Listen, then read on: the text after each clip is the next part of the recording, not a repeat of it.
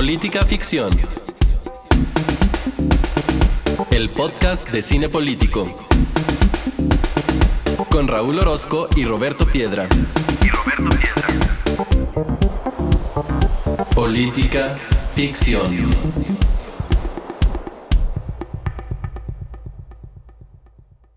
Bienvenidos al episodio número 66 de Política Ficción, el podcast en el que semana a semana vemos una película y la comentamos con ustedes en clave política. Yo soy Raúl Orozco y está aquí como cada semana Roberto Piedra y nadie más que Roberto Piedra. ¿Cómo estás? Bien, pues conmigo tienen, ¿para qué quieren más gente? Sí, habíamos dicho nosotros que íbamos a platicar de The Shining con, con un amigo nuestro, con el buen Gerardo Guerrero sin embargo, las agendas se nos movieron a todo mundo y entonces pues ya tuvimos que entrarle al quite nosotros con otra película, con un documental que se llama Boy State. ¿Cómo te fue? Bueno, ¿qué? Sí te preguntaré cómo te fue. Sí, pero ya ves que siempre me preguntas cómo estás y si lo hiciste y no te dije cómo estoy. ¿Cómo estás? Estoy contento.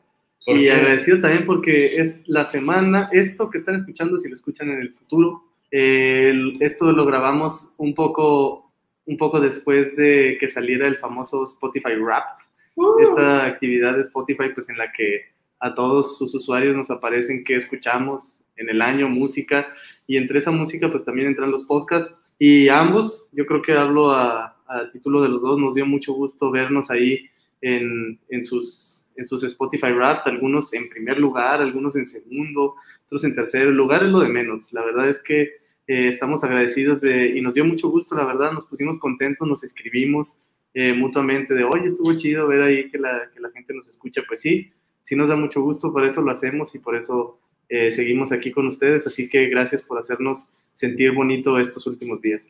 Sí, gracias a todos ustedes. Ustedes sabes, saben quiénes son aquellos que por ahí compartieron la, la imagen precisamente que les regalaba Spotify. También sabemos que algunos, pues no, no, quizás incluso ni nos sigan en Twitter y también nos, nos escuchen y pues también nos da gusto que estén ahí, pero en efecto vernos ahí entre sus listas de los más escuchados del año, pues nos da, nos da mucho gusto, nos puso, nos puso de buenas y no nos queda más que agradecerles el que se hayan sumado a este proyecto, el que estén aquí con nosotros semana a semana viendo películas y platicando de de cosas que luego uno parece ser que no quiere platicar como son los temas políticos, pero pues que a nosotros nos gusta y yo creo que a quienes nos escuchan también, por algo, por algo estarán por aquí. Sí, no, y además lo que vamos a ver hoy es, es eso, es la politización, es cómo nos hacemos eh, seres o animales políticos, dirían los, los clásicos, entonces se puso bien, no sé si ya quieras entrar, Raúl, con Voice State. Ah, me habías preguntado cómo me había ido con eso, ¿verdad? Sí, básicamente antes de arrancar, pues solamente saber si te gustó o no, cómo, cómo, te trató el documental. No, bien, bien, bien. O sea, me parece un, un documental que me tuvo atento todo el tiempo. Creo que los personajes, que no son personajes, son personas, como es el documental, ayudan un montón. O sea, hay unas personas ahí tan, tan, o sea, jóvenes, porque de eso se trata, de que son chavos, pero que ya está, lo que pensé es que está muy adelantada. Ah, quizás eso vamos a platicar. quizá, quizá, pues solo son, son intereses, son gustos como todo, incluso un personaje lo dice, ¿no? Hay gente que es eh, sports junkie, o sea, que consume muchos deportes y ve todos los deportes, como nosotros, y hay gente que es pues, political junkie. Como nosotros. Como nosotros, o sea, lo que nos dice, lo que a mí lo que me gusta es la política y lo que me apasiona. Entonces, pues la política eh, se convierte en el centro de este documental, pero también la, la juventud. Para algunos de nuestro público, pues la muchachada. La muchachada, la juventud, ajá, la, la chaviza. Que no lo califiqué porque ya lo terminé un poco tarde y luego se empezó la liguilla del fútbol mexicano, entonces pues ya no me metí y me debé. Pero Arriba el Atlas. Cabrones. pero yo creo que le hubiera puesto un 8 quizá. ¿Saben qué es lo malo también? Que no todos tienen Apple TV. Esa, ah, es, es, parte de la, accesibilidad, pero de todos modos sí le voy a poner mi sello de approve. Va, entonces, ¿qué te parece, Piedras? Y entonces nos arrancamos porque ya empezamos a, a morder un poco el documental y no les hemos contado eh, al público de qué trata. Y déjame o déjenme empezar eh, primero por el adjetivo que yo le voy a dar a este documental, porque Boy State me parece a mí un gran documental, gran, gran documental de 2020 que fue dirigido por Jesse Mouse y Amanda McBain el cual nos ofrece pues prácticamente una mirada, un ejercicio de gobierno y liderazgo que se realiza en Estados Unidos desde la década de 1930, organizado por la American Legion, que es pues una organización de veteranos de guerra. Y en este ejercicio pues se nos dice desde el principio que, o sea, el documental, quiero decir, nos dice desde el principio que por ahí han pasado nombres como un tal Bill Clinton, pero ¿qué sucede o qué hacen específicamente en Del Boy State? Pues jóvenes de mm, todo el país se reúnen en sus respectivos estados en un campamento, pues que tiene una semana de duración aproximadamente, y una vez ahí, pues son divididos en dos partidos políticos, en este caso el nacionalista y el federalista, y pues ¿cuál es la misión? Organizar elecciones para elegir cargos públicos y pues en el que el más alto que se puede disputar es, eh, perdón, el de gobernador, pero para llegar ahí, pues primero hay que elegir, por ejemplo, a los líderes del partido, llevar a cabo elecciones, organizar debates, hacer campaña, para finalmente llegar al día de la elección. Y en este documental lo que vemos, lo que vemos nosotros es una edición, si no me equivoco, Piedra la 2019, que, y vemos el caso de Texas, y vemos este ejercicio solamente con hombres porque hay uno similar también para las mujeres, pero creo yo, y vamos a platicar de eso, que el que sea en este caso de hombres es significativo y algo dice para los, para los directores. Y ahora, pues solamente para decir algo sobre la historia que vemos en pantalla, pues digamos que se trata de un enfrentamiento entre dos bandos, dos grupos, dos partidos, el nacionalista y el federalista. Esto me parece, creo yo que no va a ser spoiler y en caso de que lo fuera, de todos nos voy a tratar de matizar un poquito, pero aquí nos vamos a encontrar dos posturas encontradas.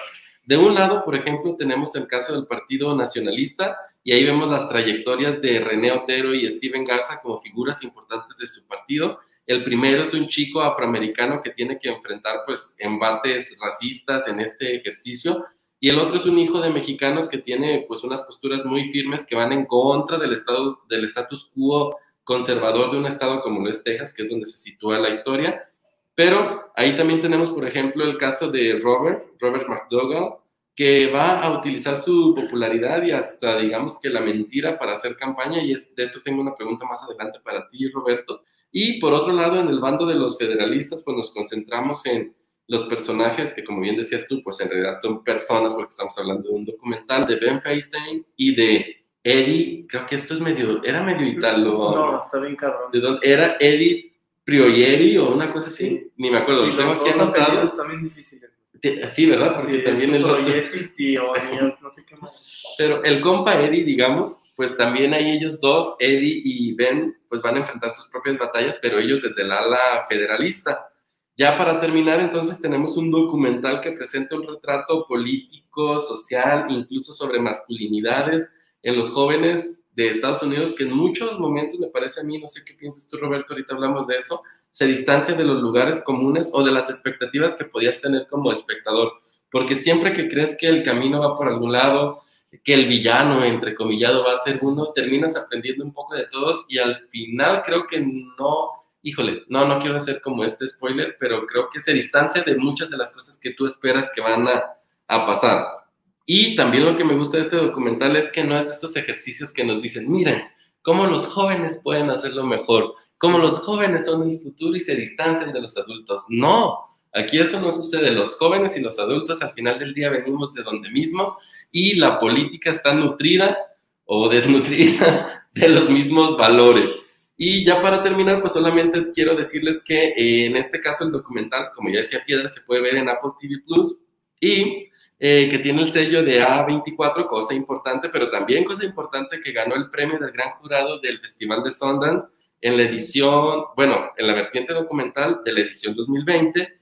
Y hoy me fui más largo que de costumbre, pero Piedra, creo que me parecía necesario poner estas cosas en su lugar para hablar de esta película el día de hoy y darte el uso de la voz a ti, antes de empezar a bombardearte con preguntas. No, así lo merita merita un poco más de introducción porque eh, quizá hay que, bueno, lo voy a decir como es, generalmente en las películas o los materiales en los que es un poquito más difícil acceder, pues entendemos que no sean vistos como los que sí son más conocidos o más famosos, entonces pues con eso yo creo que ya podemos eh, partir y discutir lo que se diga ahí, aunque ustedes nunca han visto a Steven Garza, ni a René Otero, ni a toda la banda, pues entonces, ¿qué te parece, Piedra? Si en efecto nos arrancamos Y antes de entrar a las, a las películas, y nomás a las preguntas específicas que traigo sobre esta película, te quisiera preguntar sobre el ejercicio. ¿Conocías este ejercicio y después, qué te pareció? No lo conocía, no conocía, no sabía que había un voice state. Más bien, el contacto que tenía era con los ejercicios que existen aquí.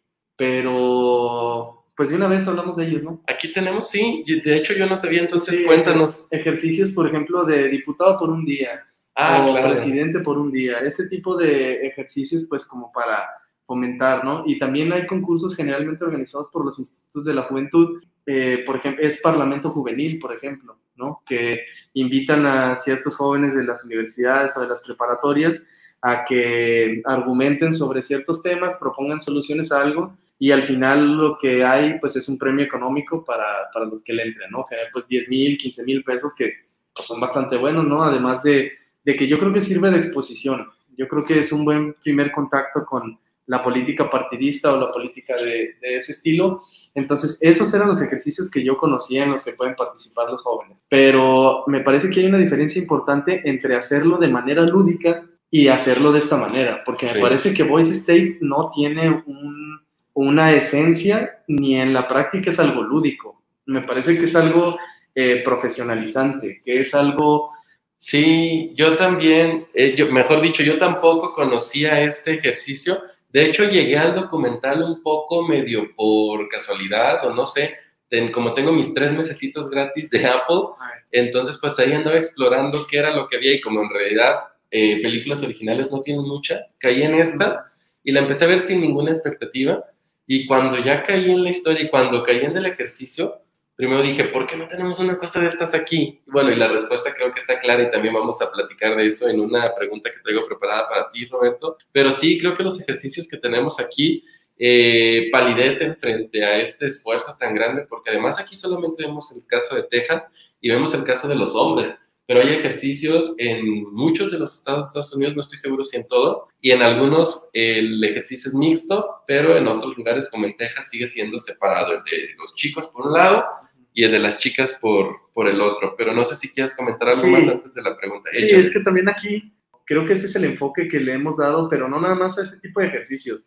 Más bien creemos hay que acercarnos a la política por medio del juego, como nos acercamos a muchas otras cosas y la política no necesariamente siempre es un juego, a lo que van. Es decir, no, no tiene que ser un, hay que jugar a ser políticos, o hay que jugar a ser diputado por un día, o presidente por un día. No, yo quiero ser presidente y a uno le dicen, mira, el próximo presidente de Estados Unidos, y dice, ya veremos, ya veremos, pero como con toda la intención de que yo soy político. Sí, porque me parece que hay de los dos, de, de los dos lados. No sé si recuerdas, Piedra, por ejemplo, que evidentemente tenemos un grupo muy interesante que se toma las cosas en serio, que se toma el ejercicio en serio, y creo que en general ese es el espíritu de la actividad del Boy State.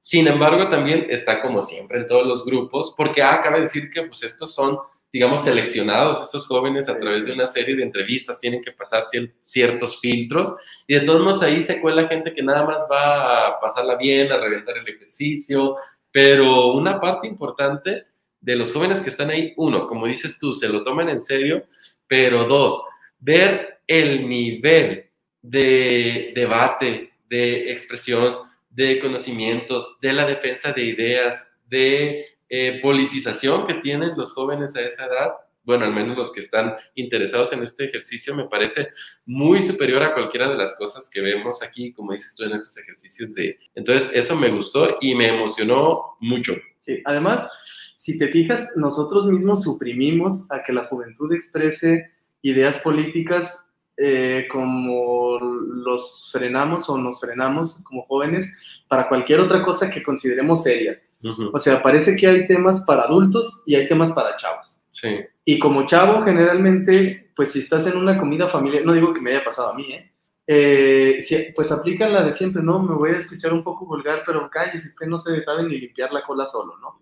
Si un chavo quiere opinar, es más, a veces, todavía a nuestra edad, a los veintitantos, treinta y tantos, uno está hablando de crisis económicas y a veces le dice, ¿usted qué va a saber, güey? Si usted no le tocó la crisis del 94, usted tenía un año cuando la crisis del 94, usted no sabe lo que es la crisis. Siempre parece que ninguneamos a los jóvenes cuando se trata de asuntos serios. Sí, y además, digo, también tengan en cuenta pues a quienes están escuchando, ¿no? Somos dos tipos que estudiaron ciencia política, que seguramente desde chicos les interesaban estos temas, y en efecto, como dice Roberto, yo recuerdo desde los 12, 13 o 14 años, desde que iba en la secundaria y que empezaba yo a ver noticias y que me empezaban a interesar estos temas, cuando ni siquiera sabía que era algo que podía estudiar.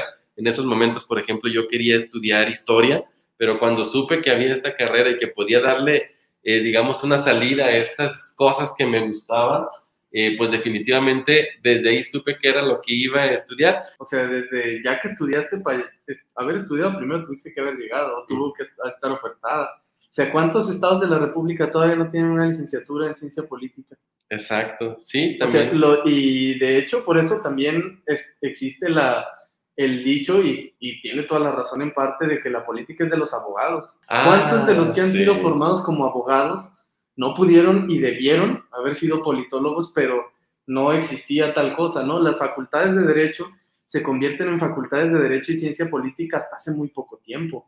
Pero cuando le decías a la gente que era lo que estudiabas, pues entonces es como derecho. Entonces también estaba como esa área ahí muy confundida. Pero Piedra, creo que estos temas, como nos apasionan, ya nos estamos yendo como por, otro lado que también... Hablando de las vocaciones. Exactamente, ya orientación vocacional aquí, política, ficción one-on-one, para quien quiera este, llamarnos. y nosotros le decimos qué va a hacer. Exacto. Le vamos a decir que sea politóloga. Así como Roberto Piedra ve la cara de alguien y sabe qué tipo de pastel ah, le gusta. eso? Eso no les habíamos dicho, ¿verdad? Es una habilidad. Es una habilidad que me dio la naturaleza, Dios y toda la corte celestial. Así que ya lo saben, si en Twitter quieren decirle a, este, a Piedra, pues como de qué este, cara se ve que les gusta el pastel, ahí ya lo pueden hacer, pero ya, pasemos a temas ligeramente más serios. Sí. Pero a ver. Es como los test de, de OK Chicas y eso en el que te dicen cuál, tú dices cuál es tu Kardashian favorita y ellos te dicen cuál es tu tipo de tamal y cosas así. No, pero yo soy del tiempo de los test de la por ti se llamaba o no te no, Tú, se llamaba tú y por ti la otra, ¿no? ¿Eran dos? Sí, tú y por ti. Por ti, pues no me acuerdo cuál eran la que, las que leían mis primas. Saludos Zaira y Zulema, pero luego cuando iba a sus casas de visita, pues eran las que me checaban, me aventaba los test, estaban los pósters de los de UF y esas ¿Con cosas. Quién, ¿Con quién anda Poncho Herrera? no, pero no, es que Poncho Herrera es de tus tiempos. Pero oye, piedra, piedra, nos estamos desviando otra vez. Ahí va. Ah, creo yo que no hay manera de entrarle a esta película ignorando el hecho de que hay ahí, en este ejercicio, mil güeyes reunidos, mil adolescentes, mil hombres, que además creen o les han hecho creer que son especiales y que les late la cosa eh, pública y que algunos tienen un ellito, digamos, este, lo suficientemente infladito. ¿No te pareció, por, y esta es la primera pregunta, ¿no te pareció en momentos un ambiente hipermasculinizado? Es decir, ¿no de repente sentiste que este era un reflejo de cosas que siguen pasando en la política real, como pensar que esto es cosa de hombres? Sí, porque desde el inicio de Voice State, pues es Voice State. Y ya ves que incluso ellos bromean como, bueno, y si ya hay Voice y Girls State, pues ¿por qué no es... All together. Eh, no, People State, ¿no? Algo así. Y el güey le dice, ah, cabrón, ¿de veras? Y le dice, no, güey, estoy cotorreando, somos Voice State. y ya el otro güey descansa como diciendo, este pinche modernito, ¿qué, güey? Pero por supuesto que, bueno, que a poco vamos a venir a decir que, o a negar que la política es un juego del hombre para el hombre. O sea, ese es un espacio que pues privilegia ser hombre y que ya lo hemos dicho antes, pues para que entre las mujeres pues ha sido a huevo, por medio de cuotas. Sí, definitivamente, o sea, la política, el sector público, los espacios en el gobierno me parece que siguen este, teniendo una lógica eh, masculina porque seguimos asociando estos temas del poder, de la confianza, del liderazgo con situaciones, con situaciones, o mejor dicho, con los hombres, de hecho, en este país en el que estamos, eh, yo creo que nunca habíamos estado tan cerca de que una mujer pudiera tener serias aspiraciones a ganar la presidencia como lo es Claudia Sheinbaum, pues lo que se ha dicho o lo que ella misma ha dicho para evitar un poco ese prejuicio que hay sobre las mujeres es, por supuesto, que una mujer está preparada para dirigir a México. Sí, no, y además, o sea, cómo se comportan los chavos de Voice State. O sea, si ustedes la ven, son hombres, pero haciendo el mejor intento por comportarse como hombres, pero como la burla que hacen generalmente de los hombres, ¿no? Cuando le escriben con O, N, V, E, R, S, o sea, para referirse a los FIFAs o como nos quieran decir, pero e, es, eso hacen ellos, o sea, están eh, tratando de, de debatir en el mundo de las ideas y de repente se prenden y dicen, güey, ya, vamos a hacer lagartijas. y tú dices, güey, pues... Dejemos un poco este tema de lado, Roberto, y quiero hablar, Roberto, del tema de los partidos. Y a lo mejor aquí ya me voy a poner muy, eh, muy politólogo, el traje de politólogo y tú también. Pero en la película pues tenemos dos partidos, ¿no? El nacionalista y el federalista. Emulando evidentemente pues el modelo bipartidista de Estados, de Estados Unidos que nosotros conocemos. Y pues en este caso, en el caso mexicano, pues actualmente tenemos un, un sistema multipartidista después de muchos años, este, en el que tuvimos un sistema de partido hegemónico. Y a lo que voy con todo este. Más bien, nomás cambiamos de partido hegemónico. ¿Crees? Pero, a, veces, lo creo. O, o es una reedición del mismo. Sí, puede ser. Saludos, ustedes saben a quién nos referimos. Pero a, a, lo que voy con todo esto, Roberto, es, por ejemplo, que hoy para nosotros es muy común convivir con esta idea de los partidos políticos y son de esas cosas que parece ser que siempre han estado ahí, porque desde que nacimos hay partidos políticos. Sin embargo, en, en, el principio, y estamos hablando de, de, la vida independiente de Estados Unidos, se menciona esto en la película, se discutía el papel de los partidos políticos y si podían ayudar a construir democracia o si iban a ser, por ejemplo, una piedra de tropiezo y que lo que iba a hacer era que ibas a tener al final a dos grupos encontrados más que en partidos, en facciones.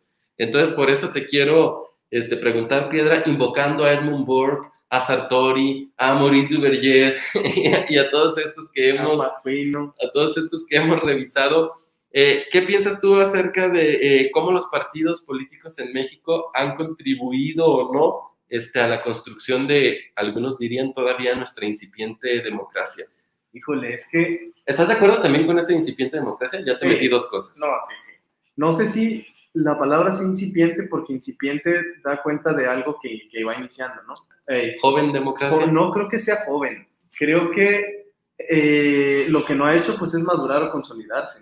O sea, más bien creo que es una atrasada hace tiempo, porque creo que hay democracias eh, que se han formado después que esta y que no tienen los mismos eh, problemas de consolidación democrática que los tenemos, ¿no? Entonces, por eso yo no diría que es incipiente, más bien diría que es inacabada. Muy bien. Inacabada quizás son todas. Si nos ponemos exigentes, pues ninguna democracia es acabada porque no es una tarea, no es un examen. De lo que se trata no es de acabar una democracia, sino de sentar las bases institucionales que permitan que el juego se desarrolle de manera justa, de manera, vale la redundancia, democrática, en paz y que entregue productos con los cuales las, la sociedad estemos satisfechas. Por ahí está eso. Ahora, el asunto de los partidos en México, no sé si también es por estar atrapado en la idea de los partidos. No, no sé concebir otra manera de llegar al poder público si no es por los partidos, porque dirán ustedes aquí, cuando, al, cuando yo estoy diciendo esto probablemente digan, oye, pero hay un montón de, de candidatos independientes. Sí, o sea, ahí está Samuel, eh, no, Samuel hoy, este el Bronco, el Bronco. Ahí tenemos el caso del Bronco. Sí, gobierna uno de los estados más importantes de la República y lo hizo sin un partido político. ¿Por qué digo que la política partidista es la única que existe? Porque incluso los movimientos que hemos entendido como independientes tienen una estructura de partido político. O terminan convirtiendo, convirtiéndose en unos saludos, Pedro. O, o haces todo lo que hace un partido pero dices que no eres partido, o dices que no eres partido, llegas porque te creemos que no eres partido, pero ya que llegas, entiendes y te metes en una dinámica en la que la política partidista es la única manera de crear estructura y de seguir ganando elecciones. La parte muy interesante, si te fijas, el, el ejercicio de voice state sí está en un modelo bipartidista, el nacionalista y el federalista, que son partidos ficticios. Pero lo chido del ejercicio y lo que le subió en IMDB de 5 a 8 en mi ranking fue que pudieran crear una plataforma propia. Eso hizo que el ejercicio fuera interesante. Steven Garza cuando está, eh, cuando lo vemos antes de entrar a Boy State y eso, que anda en su colonia, anda repartiendo para los demócratas. El Robert, el personaje de Robert, la persona más bien de Robert McDougall es, republicano. René Otero es demócrata. Y así nos vamos. O sea, es muy claro. Y en Estados Unidos siempre me ha llamado la atención cómo una persona, e incluso pues dado por su entorno familiar, por supuesto, y por su raza, y por su etnia, y por lo que tú me digas, se identifica casi desde que nace con un partido político. A diferencia de nosotros, que el partido político lo agarramos pues porque es el que nos conviene en ese momento o porque pues por muchas cosas agarramos partido político. O sea, no conozco mucha gente que se diga yo soy fulano de tal, soy católico, soy americanista y soy priista. Bueno, de eso sí había. Sí hay, sí hay de muchos, eso sí hay, sí hay. No, hay monista también, ahora que es morena, pues claro que sí hay. Pero no desde la cuna, ¿me explico? O sea, no es de que uno considere parte de la personalidad al partido. Pero yo creo que, yo creo que sí se casan.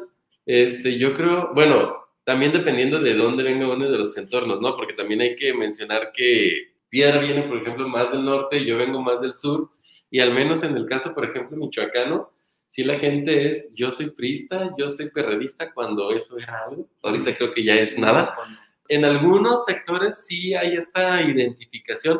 Bueno, también sabes qué siento, el caso de Michoacán, que es en el que me desarrollé yo, este, es distinto porque también ahí tenemos, por ejemplo, una figura muy importante como lo es Lázaro Cárdenas Oh, sí. y el cardenismo y lo que Sí, ello sí. significa. Y entonces eso traducido al, al PRD vía Cuauhtémoc. Cárdenas, porque lo que tenemos ahora en México, que si en efecto podríamos decir que no hay tantas personas asumiéndose quizás como morenistas, sí hay muchas personas asumiéndose como amloístas, es decir, como que pasamos de la lógica del partido del lógica del culto, del culto del partido al culto de la personalidad.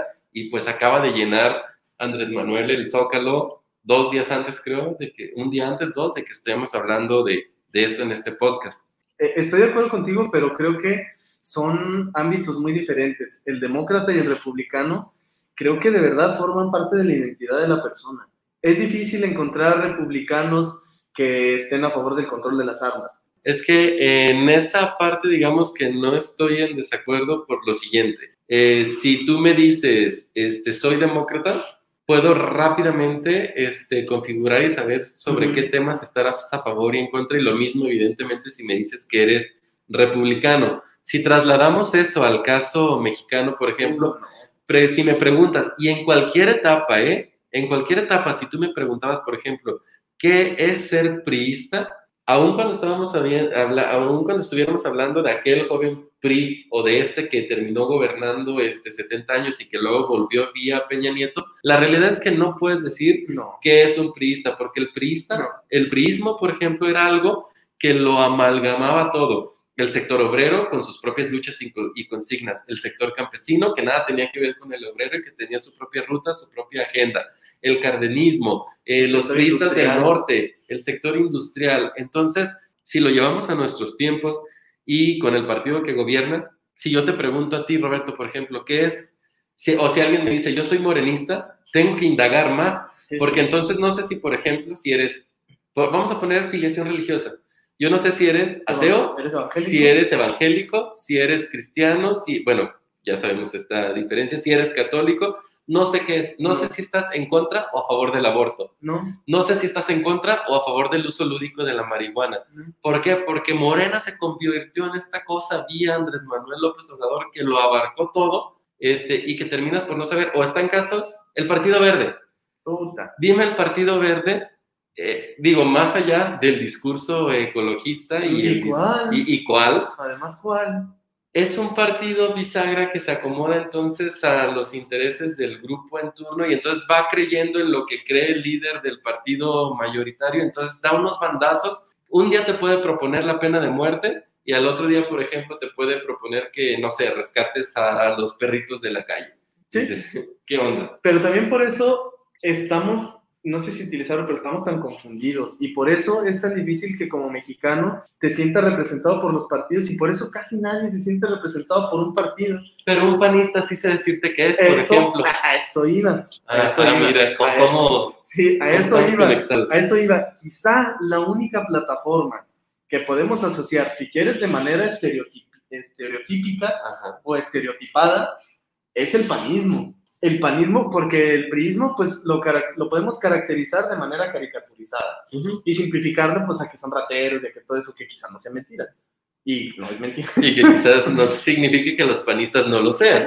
y que los demás tampoco. Pero a lo que voy es que el panismo, a pesar de que los expertos, porque hay muchos panólogos en el país, a pesar de que los panólogos identifiquen de manera científica y con bases metodológicas que el Partido de Acción Nacional ha tenido eh, evolución, evolución no siempre entendida como algo que era primitivo y ahora es, ahora es avanzado, simplemente evolución de que se ha transformado, ha mutado, pero en realidad el panismo desde tiempos de Efraín González eh, Luna y González Morfín y, toda la banda panista, la panista fundadora, eh, pues se puede decir que no ha perdido cierta esencia. Entonces, eh, es muy difícil que uno se encuentre, por ejemplo, a un panista pro elección. Y si nos dieras una lista de temas o de opiniones en los que pudieras decir panista, no panista, yo creo que le acertamos a la mayoría, o si no es que a todas. Y también de aquella cosa llamada alguna vez PRD, creo que podíamos hacer ese ejercicio, pero creo que el espectro era todavía más amplio que el del panismo, porque ahí sí te encontrabas, por ejemplo, que digo que no quiere decir que los extremos no estén en la derecha, pero en la izquierda, PRDista sí te encontrabas este, gente desde antiestado, en un partido político no sé cómo, pero eso, eso llegaba a pasar. Este anarquismo, izquierda moderada, izquierda liberal, izquierda no sé qué, pon el adjetivo que quisieras. Y en la derecha parece ser que ese espectro, que no quiere decir que no exista, que no sea amplio, pero me parece que es un poquito más reducido todavía que en el entonces perredismo. Sí, sí, ya sabemos que todavía hay PRD, pues. Sí, sí, no, ya sabemos que va a perder el registro, pero sí. Pero fíjate que también ese es el dote y el azote de un partido que se da esas licencias o sea, quizá gran parte pueda ser atribuida a los proyectos internos, pero lo de las 12 tribus del PRD es un buen ejemplo de cómo un partido... Si eran 12 o esas eran las de Israel y ya te las trajiste para acá. O eran 13 o algo así, ¿no? Sí, sí, y que los chuchos y que los no sé ah, cuáles, entonces sí. O sea, las tribus del PRD a lo mejor ya lo mezclé con algo bíblico, pero a lo mejor no, quién sabe, ahí se los dejo de tarea y lo buscan luego. Pero el caso es que el PRD es muy ilustrativo de cómo un partido político que quiere ser exitoso, gran parte de su éxito se tiene que basar en la disciplina partidista. Es decir, los partidos divididos generalmente no van a ningún lado y es, en lo que, es lo que entienden muy bien los chavos de Voice State, que dicen, güey, esta madre la tenemos, primero tenemos que organizar la plataforma y tenemos que ponernos a votar y a ver, güey, el que cree en esto, párese, y el que no cree en esto, párese, y el que esté dispuesto a apoyar a este güey, párese, y el que no, párese, pero nada de, bueno, todos, que, aquí, ¿qué, ¿qué onda? ¿Qué creemos con las armas? ¿Que sí o que no? No, pues que sí y que no, no, a ver. Que, que aquí el, esas licencias te las da el propio ejercicio porque como tú bien mencionabas, es decir, de estos mil que llegan, la mitad se tendrá que ir a un lado y la mitad al otro y es al azar. Y entonces ahí sí, como lo que tienes en mente es el triunfo, vas a tener, como dices tú, que te vas a ver obligado a construir una plataforma. Entonces, e, en ese sentido, me parece a mí también un ejercicio muy interesante, como tú decías. ¿Por qué? Porque pues entonces a donde vamos es al diálogo. Sí, definitivamente. Y eso te digo que fue parte de lo interesante. O sea, ver que es posible crear una plataforma, pero pues cómo, ¿no? O sea, en un ejercicio como este, pues, o vaya, un ejercicio de chicos, pues sí, pero crear una plataforma política de cero, pues me parece que nadie lo ha logrado en los últimos tiempos. ¿Y Andrew? Andrew 3000 y Andrés Manuel. Mm, pues ese es, ese es el gran conflicto que yo creo que la gente pensante y no fanática debe de tener con su partido en Morena. ¿Cuál? Cómo sentirme identificado con algo que es todo. Soy, según yo, soy izquierda liberal, izquierda o izquierda recalcitrante, izquierda marxista, leninista y la izquierda así. Híjole, pero si me dicen que el aborto no, híjole, pues me aguanto tantito, ¿no? El, el Movimiento Ciudadano en Jalisco, el, el Congreso más progresista de la historia, el más abierto, el más humano, el más moderno, el más juvenil, aprobó o despenalizó el aborto? No, porque los principios de acción nacional están muy claros, Roberto, tú ya lo has dicho. Saludos a los dos, a los naranjas y a los azules. Oye, Piedra, pero eh, dejando de lado el tema de los partidos y regresando un poco al documental que vimos el día de hoy, quisiera preguntarte sobre una situación este, que me parece muy importante en la película. En Steven Garza y tanto, bueno, mejor dicho, tanto en Steven Garza como en René Otero, me parece que vemos que las minorías pues la tienen difícil en un estado como lo es Texas, ¿no? Es decir, cuando tus principios políticos, tus valores están en contra del status quo de un estado tan grande, tan conservador en este caso como es Texas, pues ¿cómo le haces, no? Y en este sentido te quisiera preguntar, bueno, o mejor dicho, primero contextualizarle al público si todavía no lo ha visto, si sí para que lo recuerde. Vemos que la defensa de ellos dos frente, a los embates que tienen una es otra, más que el diálogo, el debate, el tener condiciones firmes, saberlas expresarlas y saberlas defender y saber incluso convencer al otro. ¿Cómo ves, por ejemplo, tú esta situación en Estados Unidos relacionada, si tú quieres, con la cultura cívica o la cultura democrática, en la cual desde muy jóvenes, porque estos jóvenes, como dijiste tú al inicio del programa, los más chicos tendrán como 13, los más grandes algunos 16, y pueden pararse frente a un grupo, frente a un auditorio, insisto, estoy hablando de dos chicos que forman parte de una minoría, uno afroamericano, otro, eh, otro mexicoamericano, y aún así tienen, por un lado, el valor, porque creo que de un lado se necesita valor, pero por otro lado, las herramientas para debatir y exponer sus ideas. No, y los dos la llevan de perder, como dices tú. O sea, un chavo así, regordete, morenito, eh, con toda la pinta de latino, de mexicano, para ser específico, que se llama Steven Garza, y luego otro chavo afroamericano y que además, pues no, no sé si ya nunca lo dicen, pero tiene todo, eh, todo el hablado, eh, la, la, postura, el, eh, los aretes y todo lo que relacionamos pues con alguien de la comunidad, ¿no? Y eso no es un estereotipo, Piedra, claro, porque él nunca declara y la película nunca menciona nada sobre su sexualidad. ¿Dónde nos pone eso? ¿Dónde nos pues, deja parados? A lo pues, mejor ya te metí otro tema que ni siquiera era el punto. No, sí, sí era el O sea, eh, no es que nos sintamos culpables por eso, o sea, nada más es lo que siempre hemos escuchado, que no por eso necesitamos reproducir, eso lo reconozco. Ay, no sé, no sé. Eso está, eso está, muy feo, si tú quieres, y muy, muy controversial y todo, lo pensé.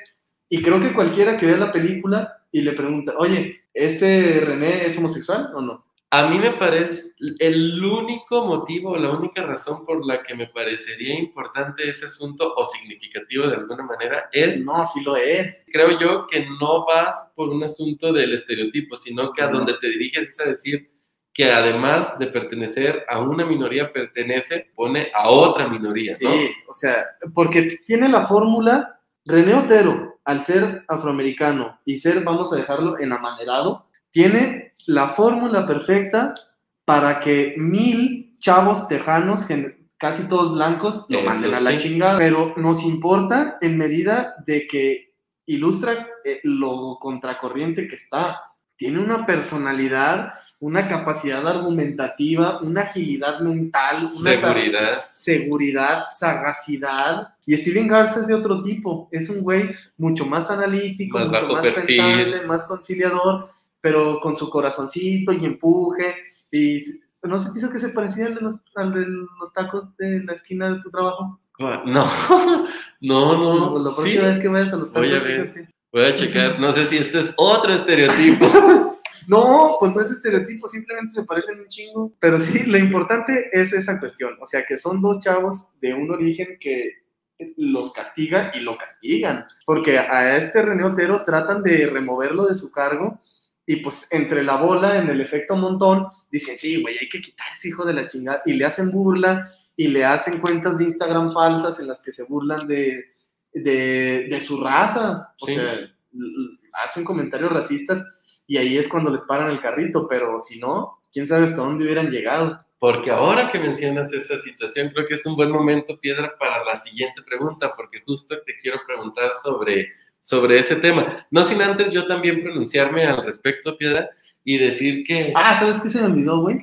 De lo que me habías preguntado, creo que también lo que les ayuda mucho son las bases, las bases ideológicas de sentirse americano y sentirse tejano, porque si te fijas, sean como sean, liberales, conservadores, pro armas, contra armas, pro choice, anti choice, todos los choices, incluso los cuates como más, más progresistas, incluso ellos tienen la onda de América y del país más grande de la Tierra. Ahí es donde encuentran lugares comunes.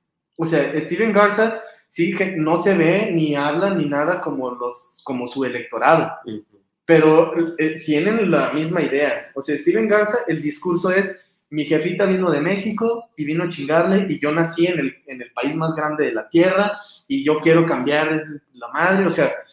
Y, eso me parece justo algo muy interesante del caso estadounidense, eh, digo, porque fuera del caso mexicano siempre es el que decimos que es el que nos queda más más cerca, no solo geográficamente, sino porque hay una sobreexposición a Estados Unidos en el mundo. Pero en efecto, el encontrar una base común y al final decir, independientemente seamos lo que seamos, América es primero, o sea, primero es nuestra identidad como americanos y a partir de ahí ya podemos tener este, ciertas diferencias. Eso me parece algo muy importante y el discurso precisamente de Stephen Garza pues se basa en la unión de repente cuando tiene todo en contra en diferentes momentos en el documental, así como dices tú, de una manera muy pausada, muy tranquila, muy analítica, observa su auditorio y sabe exactamente decir las palabras que van a hacer que ese público que aparentemente lo tenía en contra, a algunos de ellos o a la mayoría se los termine echando a la bolsa.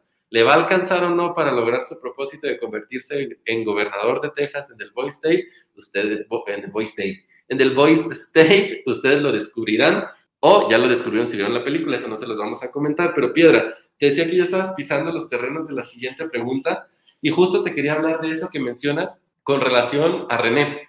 René creo que llega un momento de la película, un momento en esta historia en el que se ve atacado y se ve atacado en una cuestión fundamental, eh, se ve atacado en un tema delicado, eh, el asunto del racismo, como ya lo dijiste tú así, con todas sus, sus, letras. Y yo te quiero preguntar lo siguiente, porque tú y yo ya hemos estado en diferentes eh, contiendas políticas, dentro, fuera, de ladito, atrás, adelante, hemos estado en muchas, en muchas posiciones y lo que te quiero preguntar es lo siguiente, ¿hay espacio todavía para códigos, este, para respetar valores, para no hacer una guerra sucia, para no atacar ciertos temas que son fundamentales, como en el caso de Renera, eran ataques llanamente, arteramente racistas. Es decir, todavía hay códigos en la política electoral, mm, más allá de lo legal. Creo que más bien nunca los ha habido. Y creo que el código es nada más una frase estúpida que repetimos hasta el cansancio de que en la guerra y en el amor todo se vale. Y entendida la contienda político-electoral como una guerra, pues todo se vale, ¿no? O sea, ¿te podemos desacreditar con mentiras? Sí, ¿por qué no? Eh, ¿Podemos eh, utilizar, podemos voltearte a la gente? Sí, ¿por qué no? ¿Podemos eh, jugar con los recursos y, y pues hacer uso indebido de recursos financieros en una elección? Sí, ¿por qué no? O sea, todo es sí, ¿por qué no? O sí, ¿por qué todo lo hacen? O sea, nadie espera que los demás no hagan nada. Vimos sobre todo en años pasados con el tema de Donald Trump y su participación en los debates, que había ciertas líneas que algunos consideraban que no se debían eh, tocar y algunas de esas líneas yo también lo considero este, no sé, la manera como se refirió a ciertos contendientes, a ciertas mujeres, a ciertos grupos. Es decir, ¿hay, hay espacio para eso? O sea, no, no, no debe haber un poquito de pudor si tú quieres. ¿Qué, qué, qué está sucediendo en ese sentido? Pues es que ya lo dijiste tú, la clave es el debe. Ahí está la cosa. La primera pregunta era ontológica y la segunda es deontológica. Pues claro que debería de haber códigos. O sea, hay cosas que se te prohíben en una elección pero siempre hay manera de burlarlas o siempre hay manera de extralimitarlas o de jugar con ellas o de estirar la liga y eso pues nos coloca en una posición en la que las elecciones se convierten en verdaderas guerras. Porque, por ejemplo, a mí me parece una situación muy distinta decir, Andrés Manuel López Obrador es un peligro para México, a los mexicanos son racistas, no, los, mexicanos son racistas, los, quise decir rapes, los, ah, los mexicanos son violadores.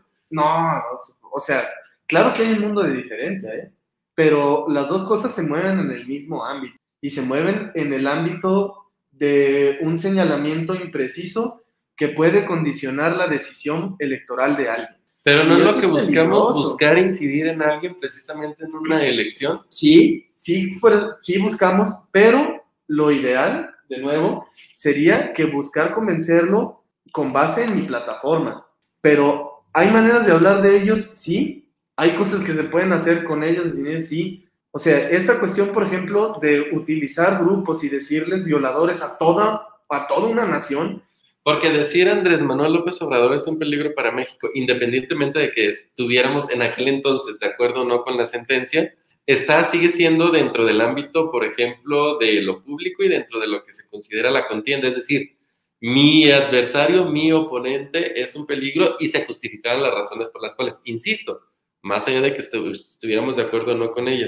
Pero esta otra cosa, como bien dices tú, es tachar a toda la nación de delincuente, de criminal, de violadores, porque fue la palabra que se utilizó, es cruzar una línea que es como la que veo yo que se cruza en el caso de René, cuando por una cuestión electoral va y haces ataques sobre su, no sé, sobre el aspecto más íntimo de su persona, que es su origen. Y eso es, es obviamente terrible, pero creo que más terrible y desgraciadamente podría decir que casi más común es no solo atacarlo, sino quitarle la vida. En esta, esta última contienda electoral, ¿cuántos, ¿cuántos candidatos no fueron asesinados? Sí, eh, y en efecto, y ahí hay otras situaciones que se meten a colación muy como propias de este país, desafortunadamente. Estamos hablando del vínculo que hay entre la clase política y la violencia o los criminales. Sí, porque una cosa que está totalmente fuera de los límites, pues es llegar y con las armas someter a las personas y robarte la urna. Pero me parece que de todos los chicos que vimos en este documental podemos aprender algo. Me parece que hay muchas lecciones ahí. Tenemos, por ejemplo, a mí me parece el caso de Steven Garza y su firmeza en sus convicciones, cómo él demuestra que lo más importante es luchar por aquello en lo que realmente crees. Está, por ejemplo, el caso de, de René, que ya mencionabas tú, y esta seguridad y esta eh, capacidad de pararse frente a un escenario que está en su contra y de todos modos decirle a cada quien lo que le tiene que decir y poner a todo el mundo en su lugar. El, el, el caso de Robert, por ejemplo, que Robert aprende una lección importante al decir, pues quizás eso de, de, mentir para ganar adeptos no es lo mejor, porque parece ser que a Steven le está yendo mejor siendo quien es, y ese proceso de aprendizaje que tiene él, me parece que también es un proceso de aprendizaje para nosotros. De todos los chicos que vimos, de todos los casos que viste ahí, ¿con qué personajes te quedas en el sentido de los aprendizajes que, que y esta palabra no me gusta cuando hablo de una película, pero creo que para esta ocasión sí queda la perfección. Bueno, no sé, ¿no te gusta la palabra aprendizaje cuando se habla de película? Asociado a las películas, no necesariamente porque estaría asumiendo, por ejemplo, que la película me tiene que enseñar algo o dar algo cuando el espectáculo visual que tenemos enfrente este, puede ser solamente, por ejemplo, por un placer estético y hasta ahí quedarse, no te ah, tiene que enseñar ah, algo. No, no en este caso sí. O sea, es un documental que está construido para eso.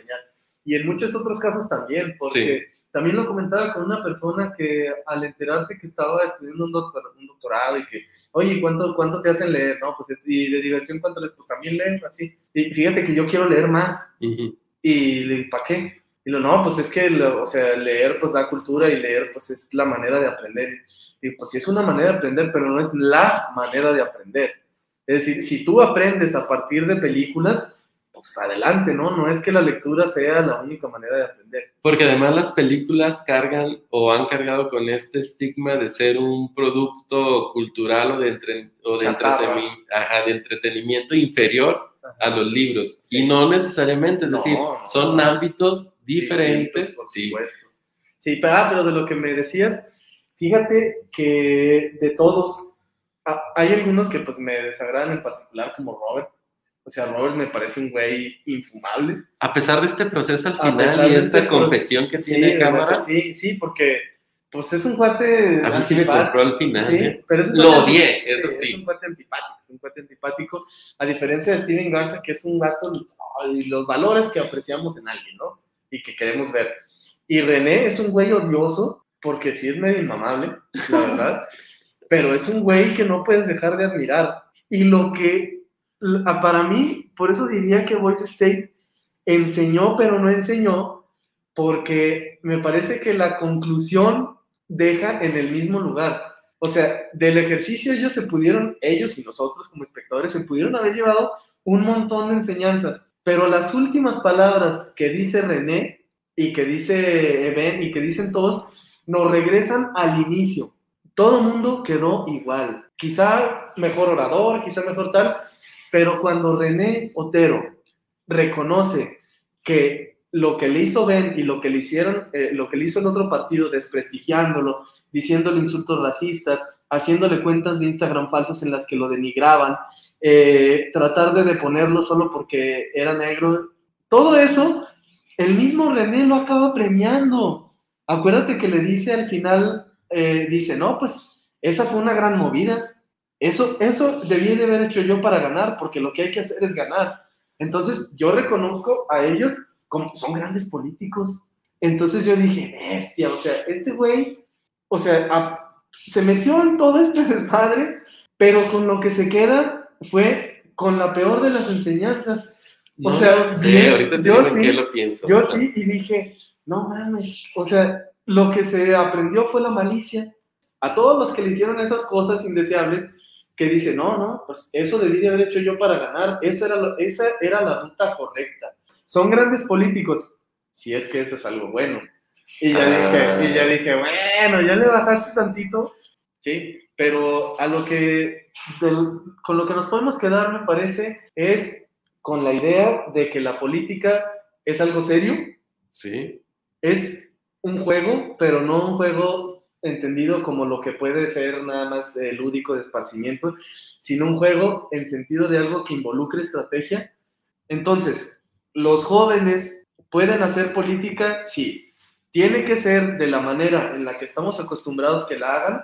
Me parece que no. Me parece que la ruta que le tenemos trazada a los jóvenes para acceder a política es muy clara y no es necesariamente la más beneficiosa porque me parece que la manera en la que se construye la política desde la juventud es primero dependiendo de los recursos de cada quien. Los cuadros políticos que construyen los partidos en sus cursitos que dan los sábados de 9 a 2 en el Consejo Municipal del partido, pues generalmente, aparte de aburridos y que la mayoría de la gente está cruda, incluido el ponente, o sea, generalmente no enseñan mucho. Y es, es generalmente nuestros jóvenes no están al nivel de estos jóvenes que vemos en Voice State, pero también porque no se los permitimos. La política es un asunto serio, pero no porque sea serio y complejo, tiene que ser un asunto de adulto. Porque yo con lo que me quedaría, Roberto, este, como a manera de cierre, eh, creo, creo que yo voy a ir por un lado distinto al tuyo, en el sentido de decir que lo que me parece que nos terminó diciendo este documental es que las nuevas generaciones este, no necesariamente serán una esperanza para cambiar las cosas, porque al final del día todos estos jóvenes que vimos pues están evidentemente impregnados y no me parece que haya otra forma de la sociedad que los, en la que se desenvuelve y de los adultos que los preceden.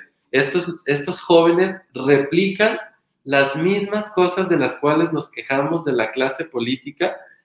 Me parece también que hay casos que nos dan esperanza como sucede también en la política con los adultos. Es decir, el Steven Garza, que precisamente él está ahí como un poquito como ese, ese mm, pivote, esa cosa que te va a dar esperanza en el documental, pues de esas personas también tenemos en la calle, en el mundo real. Es más, la película o el documental nos deja ver, por ejemplo, que Steven es un activista, que más allá de lo que haga en ese espacio de una semana de duración, él está haciendo cosas en la calle también lo vemos al final de la película cuando vemos este, dónde termina, ¿no? En qué ciertos foros muy importantes, este, teniendo participaciones destacadas. Entonces yo cerraría mi participación, Roberto, diciendo precisamente que me, lo que me maravilló de este ejercicio documental, eh, temáticamente, digo, más allá de lo que pudiéramos analizar de la película, es, es esta situación de decir, pues, eh, como, ahora sí que como dicen los gringos, de Apple doesn't fall eh, far from the tree. Es decir, no vamos a esperar, no, no podemos esperar que sean las generaciones futuras las que nos salven. Sí, nosotros, los que ya tenemos este, oportunidad de incidir en ciertos espacios, no empezamos a cambiar ciertas cosas. Y eso es todo, pero ¿qué traes tú también de, de cierre o el pasado fue tu cierre? No, pues podría seguir echándome acá speeches acerca de la juventud, pero no ya. Entonces, Roberto, no, te iba a decir, ¿qué te parece si nos dices que vamos a ver la semana que viene? Pero eso te lo tengo que decir yo, porque lo que vamos a ver la semana que viene es lo que no vimos esta semana, que es ahora sí The Shining, se los prometemos con Gerardo Guerrero. Este, vamos a estar platicando de este clásico, de esta película de Stanley Kubrick, que definitivamente está en el top 10 de muchos cinéfilos alrededor del mundo. Piedra. Yo, Piedra, arroba R Piedra 5, Raúl, arroba soy este Raúl, ambos arroba Prefiction Podcast. Yo no sé cómo haya salido este episodio, ya ustedes nos contarán. Yo me divertí un montón, ¿eh? Siento que le dimos un montón de temas, siento que traíamos un montón de temas en la agenda y que salieron otros 20 más. Me aprendí, me aprendí, me aprendí. Pues ojalá ustedes también hayan Vean la película, la neta, hagan el esfuerzo, la verdad vale muchísimo la pena. Sí, como dice Roberto, eh, está un poco eh, complicado porque pues está vía, vía Apple, no todos tenemos Apple, yo tengo solamente porque tengo tres meses gratis, entonces no sé qué voy a hacer después, pero luego hay gente que le sabe. Sí, este, Entonces, si la buscan, la encontrarán, no lo sé. Sí, sí, sí, está fácil de encontrar. Entonces, eh, esto fue el episodio número 66 de Política Ficción y nosotros nos vemos la próxima. Bye. Política Ficción. El podcast de cine político. Con Raúl Orozco y Roberto Piedra. Y Roberto Piedra. Política Ficción.